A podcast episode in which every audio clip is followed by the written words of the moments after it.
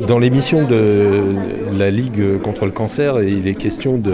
prévention du tabagisme, à la fois la prévention euh, par rapport à l'usage, mais aussi de ne pas montrer le mauvais exemple aux jeunes et donc d'éviter aux nos jeunes euh, enfants écoliers euh, d'être confrontés au tabagisme et de trouver que fumer est quelque chose de normal. Donc il y a cette création d'Espace sans tabac, l'opportunité de cette journée du 31 mai, qui est la journée mondiale euh, contre le tabac, et d'organiser Colmar sans tabac ce jour-là, permet de communiquer sur cette action.